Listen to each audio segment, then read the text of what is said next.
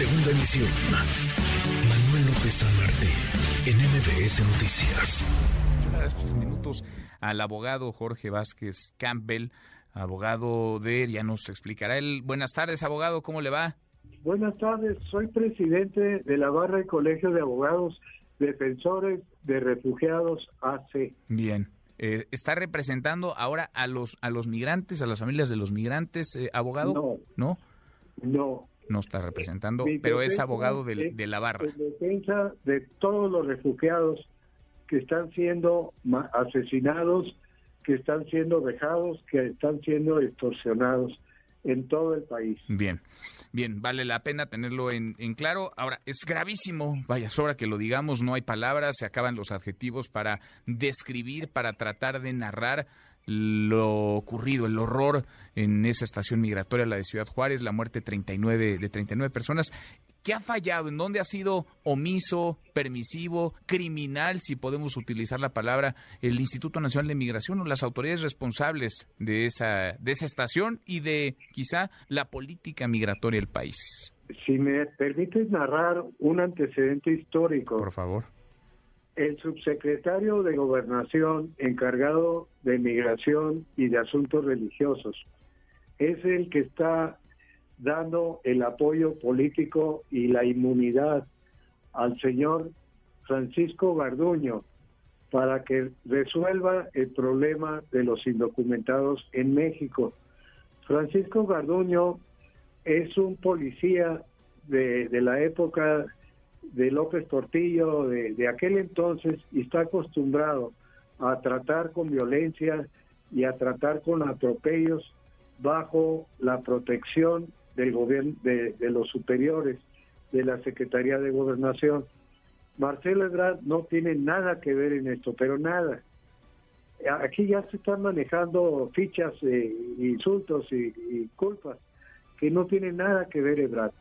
Este es responsabilidad exclusiva de inmigración. ¿Qué están haciendo?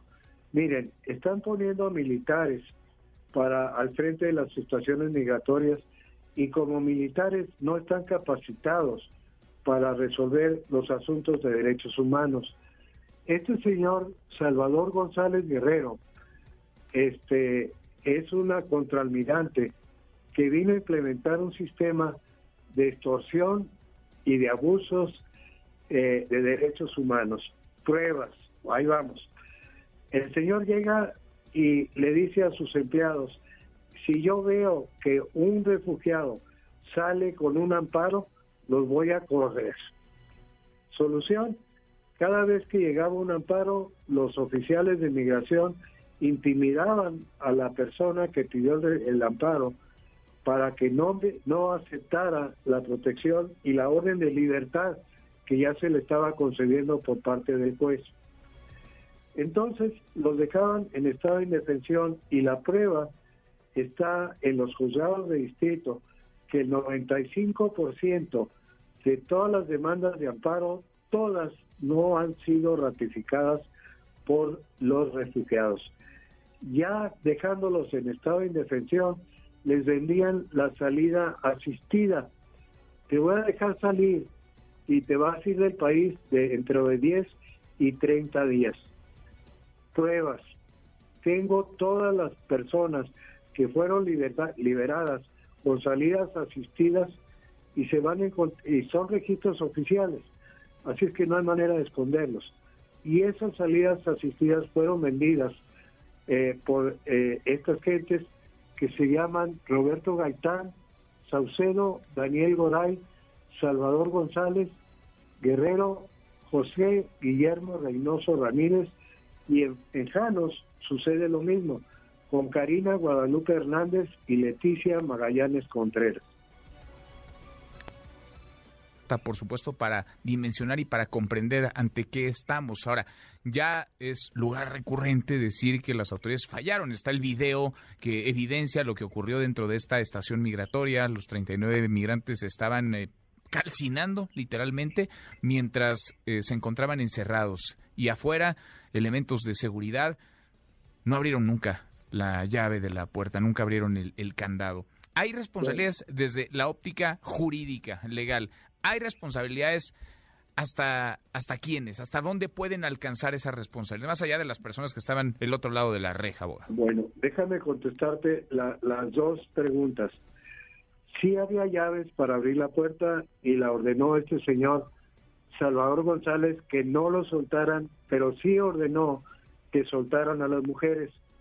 Si ves los antecedentes del caso, en el mismo momento que se estaban incinerando unos, a las mujeres las estaban soltando. Responsabilidad penal. Si van a encubrir y no van a meter al contraalmirante por homicidio, lo pueden meter a la cárcel por, por homicidio culposo.